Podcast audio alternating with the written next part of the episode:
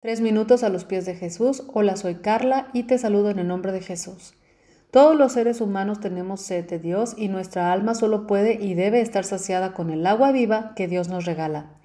Tenemos muchos tipos de sed como pueden ser necesidades de amor, de compañía, de paz, de libertad y así como nuestro cuerpo necesita agua para vida del cuerpo, también nuestra alma necesita agua para el espíritu.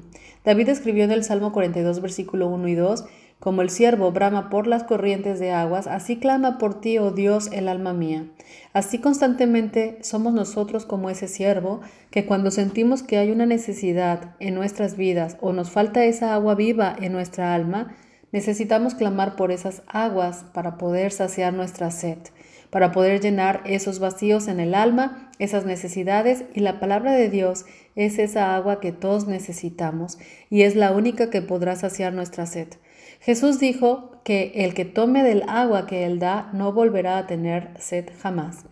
Y en el libro de Juan capítulo 7, versículo 38 nos dice, el que cree en mí, como dice la escritura, de su interior correrán ríos de agua viva. El agua que comúnmente bebemos sacia nuestra sed física, pero el agua de Dios sacia nuestra sed espiritual. Trae libertad en el alma en donde se encuentran nuestros pensamientos, sentimientos, emociones y voluntad. Necesitamos ir a la fuente de agua viva. Dios puede saciar nuestras áreas de necesidad. La constancia de estar y de buscar la presencia de Dios comenzará a limpiar nuestro interior y si diariamente lo buscamos, comenzaremos a disfrutar de su plenitud y de nuestro interior comenzarán a brotar ríos de agua viva.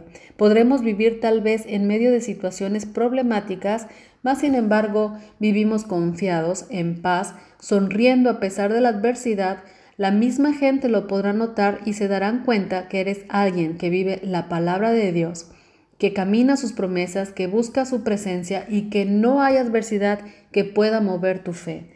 La gente te pedirá también que les lleves a tomar de esa misma fuente de agua viva. Hay varios tipos de cristianos.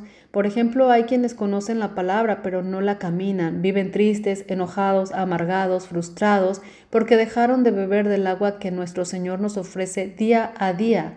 Y hay quienes viven con un fuego en su interior, creyendo a las promesas de Dios, llenos de gozo, de amor, de libertad, de fe, porque ellos saben tomar del agua de vida correcta que sacia su alma en todo tiempo. ¿De qué aguas te estás llenando?